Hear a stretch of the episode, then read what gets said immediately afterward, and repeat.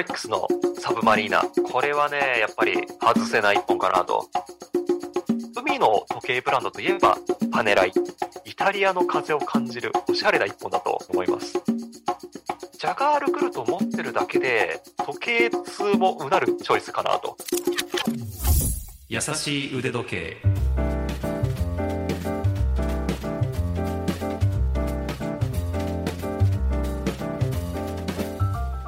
YouTube チャンネル腕時計のある人生の RY です。ラジオ関西アナウンサーの春名由紀です。この番組では腕時計のことが大好きな我々二人が気ままにトークします。さあ今回のテーマですがダイバーズウォッチの使い方に迫ってみようかなと思います。ダイバーズウォッチ有名なモデルとしては私でも知っているロレックスのサブマリーナー。これは RY さんも持ってらっしゃいますね。あとはブランパンの50ファゾムスというモデルはかなり古くからあるモデルというので私も勉強しました。魅力としてはやっぱりボリューム感があって存在感があって特に夏半袖の時に決まるなっていう感じがあるんですけど RY さんダイバーズウォッチ複数所有する身としてどこが魅力だと思いますか？いやーまあそうですね。私もやっぱりこうね水に強くてタフである、うん。えーそれからカジュアル着にもすごくこう似合うっていうのがまあ魅力で最初のねあの機械式時計の1本にもお勧めしやすいと思いますね。かなり万能な一本とも言えるかもしれませんね。そうですね。耐久性もあってファッショナブルでというところがありますが RY さんはいくつかダイバーズウォッチを持っていらっしゃいます。それは職業船長とも少し関わってくるという話がちょっとありましたけれども以前ね。特におすすめだというダイバーズウォッチありますか？まあそうですね。まあやっぱり自分が買ったロレックスのサブマリーナの、まあ、114060っていうモデルが初めて買った、まあ、高級時計というか機械式時計なんですけども、はい。これはねやっぱり今でも大のお気に入りですしあとは最近ねえー購入したオメガの C マスターダイバー 300M のですね、うん。まあ、ステンレスとこのゴールドのコンビモデルなんですけどもこれもねなんだろうもう本当にきらびやかでこう優雅な表情を持っててですねあの仕事で使ってるんですけども、うん。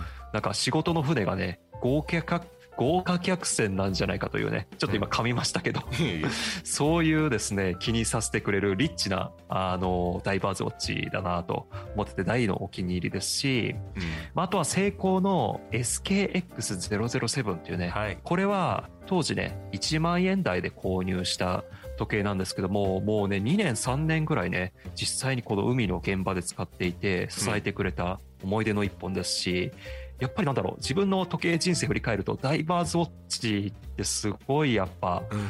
あのなんだろうな思い出のウェイトを占めてるなっていうぐらいお気に入りですね。結構 RY さんといえばダイバーズウォッチとイメージがあって伝道師的な存在かなと個人的には思っているんですけれどもまだダイバーズウォッチを持っていないこれから買おうと迷っている人一方でダイバーズウォッチ持ってる人いろんな人に知っていただきたいダイバーズウォッチの使い方。これを今日は RY さんに聞いていきたいと思います。優しい腕時計。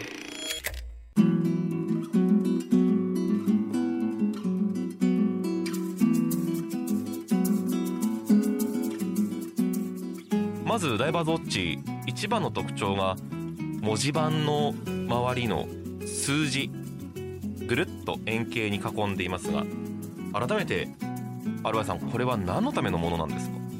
はい。これがですねあの逆回転防止ベゼルというふうに呼ばれるパーツなんですけどもこのベゼルはですね、えっと、回転させるようになってるんですね、はい。ちょっと今マイクの元で音を聞かせてみますね、うちょっと待ってください。いきますね。はい。聞こえました？あのカリカリカリカリカリチリチリチリチリチリっていうそう音がしました。そうなんですよ。あそんな音がするんだ。いやこれはね今あのロレックスのサブマリーナなんですけどこれまた面白くって、えブランドとかモデルによって全然違うんですよ。ちょっと次次のやついきますね。うんうんうん。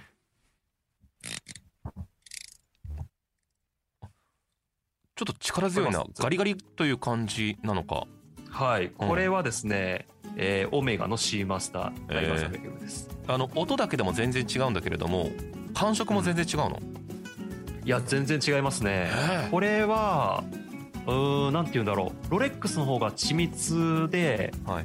カチカチカチっていうねなんか金庫の鍵のような感じでオメガの方はどっちかというとちょっとこう大味なというかうん。カチカチカチっていう感じなんですかね。これはねぜひね あの面白い、皆さん、うん、回してみてほしいんですけど、うん、これ面白いんですよ。またブランドとかモデルによって全然違くて。そうですね。今この距離を超えて配線を超えてでも伝わってくるというねそんな凄さがありましたけれども ありがとうございます回していただいて。これがですね、まあ、逆回転防止ベゼルというパーツで、うん。まあ、0からですねえー60までのメモリが入っていて、うん。要はダイバーがですねこう海に潜った時にはこの頂点の三角マークをですねうん、この分身の位置まで回転させて合わせるんですよね海に潜った時に例えば今現在時間10分ですけど10分の位置に合わせるんだ。分身が指しているところをに合わせる。そうです、はい。カリカリカリっと回してその逆三角形のマークを例えば10分が長身うん。分身が10分を指してるんだったらその逆三角形のマークを、はい。えー10分のところまで持っていくと。はでそっからですね1分2分と時間が経過していきますよね。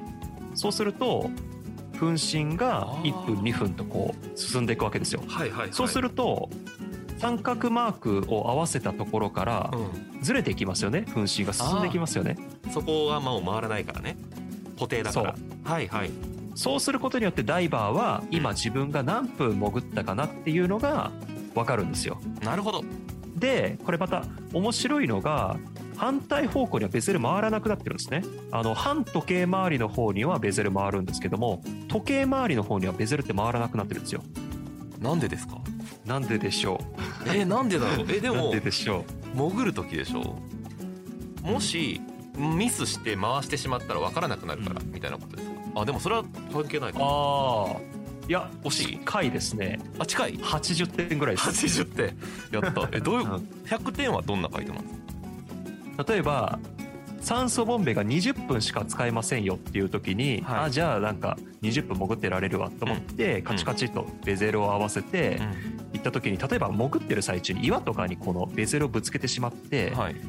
このベゼルが仮に時計回りの方にガチガチって回ってしまうと、はい。本当は今もう15分経過してるのにあその針が進むことによってなんか5分しか潜ってないみたいな感じであ。短く表示されちゃう危険性があるんですよねなるほど。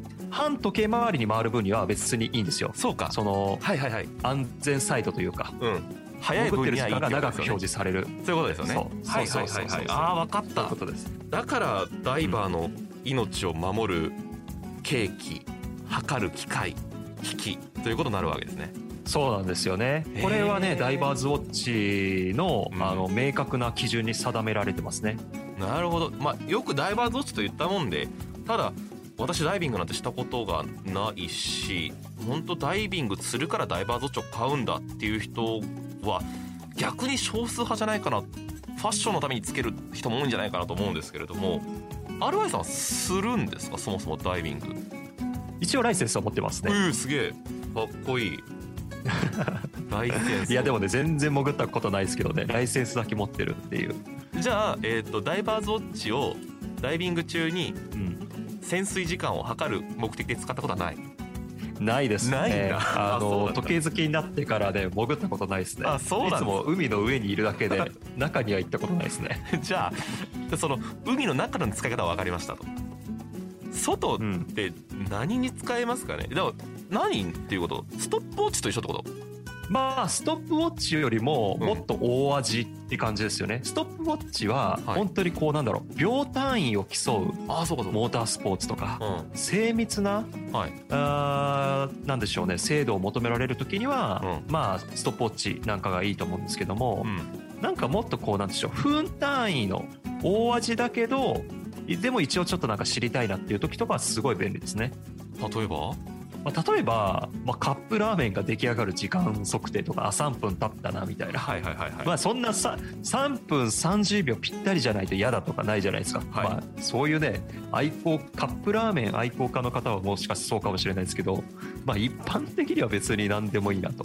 そうですね。あとはうん。なんだろう。行列のできるお店に行はい。って並んでる時に、ああもう今何分並んだなみたいな。なるほどね。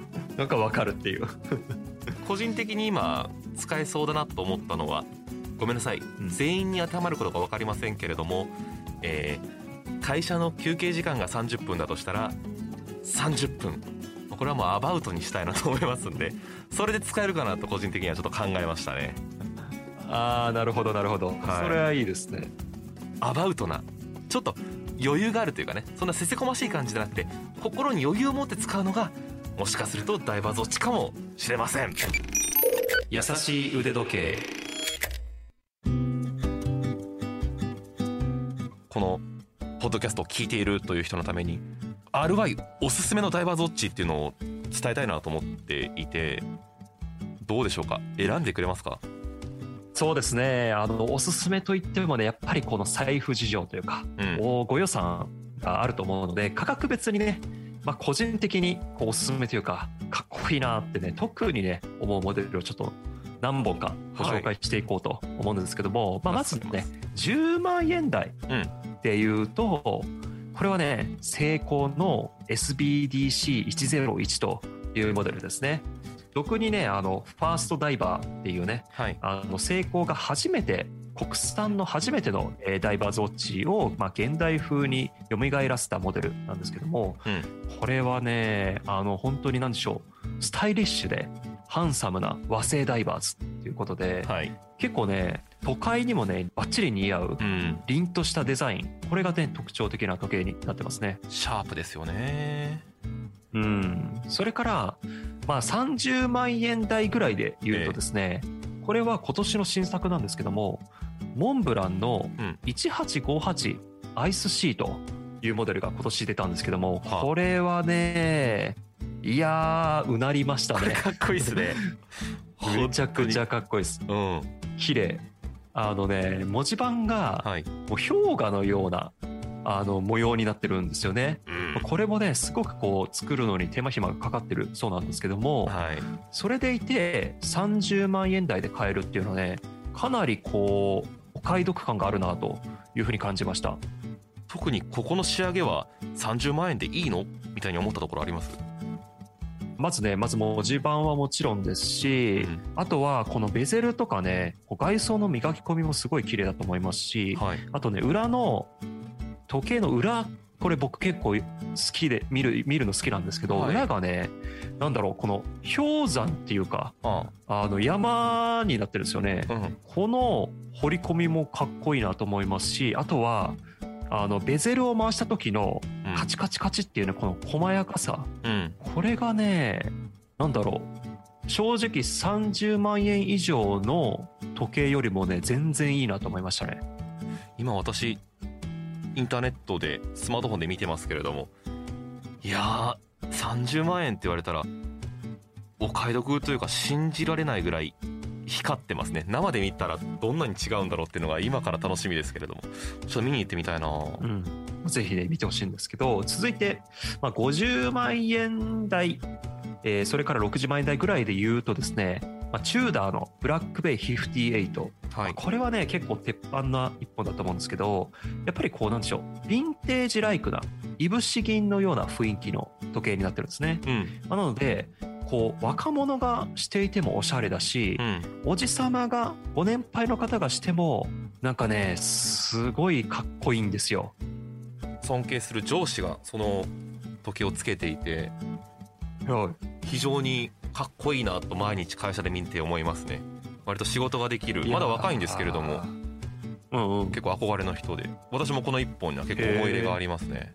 かっこいいですよねこれね。うんうん。すごいかっこいいです。潜水っていうのかな、うん。うん。そんな時計だと思いますね、はい。それからオメガの C マスターダイバー 300M ですね、これは私も持ってるんですけどももうね信じられないぐらいね驚異的なスペックを持つ時計になっててはい。例えば精度もすごく高いし耐水性防水性も 300m 防水きっちりあるしはい。なんといっても耐磁性ですね。あの磁力に強い、うん。これがね時計界随一最強クラスなんはですよね。で細部の作り込みも綺麗だしこうなんだろう工業製品の最高峰と言っても過言ではない時計だとうん。思いますね、まあ、ジェームズ・ボンドが愛用しているんですけども、はいまあ、それもね納得の一本だと思います。この間「時期帯に気をつけろ」という回があって腕時計の大敵だっていう回でオメガのその対峙性磁力に強いっていう凄まじさを解説しているのでその凄さを知りたい人はそちらも聞いていただきたいなと思いますねはい。それからですね、はい。ジンの UX っていうモデルですね。これは、まあ、これまで紹介してきたブランドに比べるとややねあの知名度的にはあー劣るかもしれないんですけども、うん。これはゆドイツのですね潜水艦 U ボートの鉄で作られたもうねガチガチの本物の一本っていうんですかね。え防水性はなんと 5000m 防水。そしてテギメント加工といってですねえはい。こう傷がつきにくいこのビッカーズっていうんですかねこの高度がめちゃくちゃ鍛え上げられてるんですよ。でしかもハイドロテクニックっていうですねはあ。この時計の文字盤のところにですねオイルを注入してはい。この光の反射を抑えてこうギリッギリの時計を傾けてギリッギリの角度でも見やすくなってるっていうねまさにねジンの技術を結集した最強の時計になってますね。プロ向け？5000m なんて聞いたことないんですけれども防水いやまさにプロ向けですね。ねそうですよね。今私もこれ検索して時計て界最強、うん。ね。ちょっとこう実際見てませんけどポツポツっとした傷が入ってもそれも味みたいななんていうのかな表面加工がされているっていうのもちょっと伝わってくるしあとでかいなこれ。相当存在感ありますねそうですね。44ミリありますね。うわ、まあ、ただこの 5000m 潜れるよ。傷つけてもいいよ。みたいなものをさらっと日常で使うのもかっこいいのかなっていうのを感じますね。いやーもうね3度見しちゃいますね。そうですね。続いてまあね100万円台とかになってくるとですね、はい。まあ、ロレックスのサブマリーナ。これはねやっぱり外せない一本かなと思いますね。うん、まあ、ダイバーズウォッチの礎を築いたと言っても過言ではない伝説的な時計だと、まあ、僕は思ってるわけですけども、はい。やっぱりねこう実用性を追求するロレックスのですねこのなんだ魂みたいなのが込められた時計なのかなとうん。僕は勝手に思っていて、うん。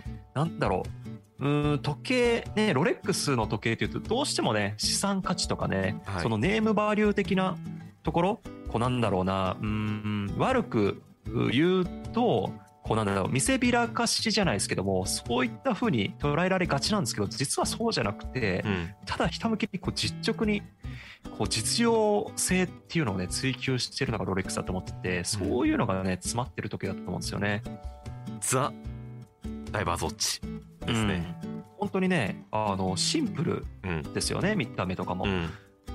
だけど美しいっていう、はいこ。れがね強さと美しさの両立これがすごい時計だと思いますうん。それから海の時計ブランドといえばパネライまあなんとなくね僕はそんな印象があるんですけども、はい。そんなパネライが本気で作るダイバーズウォッチになっていてやっぱこうなんだろう屈強なあー見た目なんですけどもやっぱりイタリアのブランドっていうこともあってどこかね、イタリアの風を感じるおしゃれな一本だというふうに思います。なんか大きいけど上品ですよね。なんなんでしょうねこの曲線美っていうのかなそうかもしれませんね。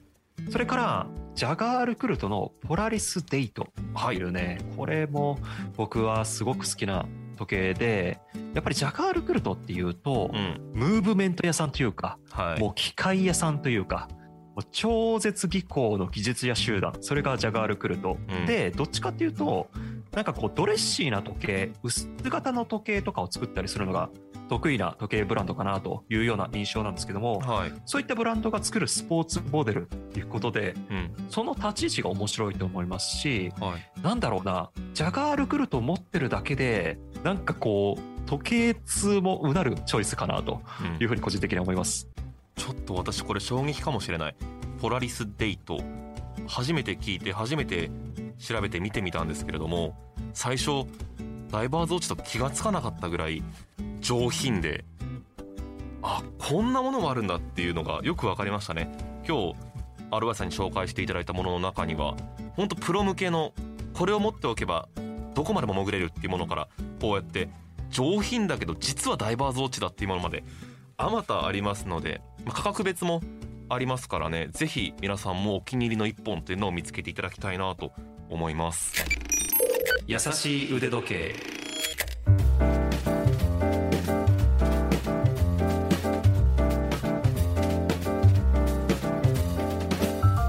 ということでいかがでしたでしょうか？今回紹介した情報ラジオ関西のトピックスサイトラジトピでも詳しく読んでいただけます。復習したい方はそちらもどうぞご覧ください。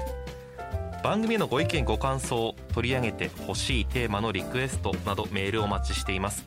腕アットマーク JOCR.jp UDE アットマーク JOCR.jp まで送ってください。ツイッターもやっておりますので番組と合わせてフォローしてください。優しい腕時計もしくは「ハッシュタグやさ腕」で検索お待ちしています。私の YouTube チャンネル腕時計のある人生もよろしくお願いします。次回も私たち2人が優しくトークします。それではまた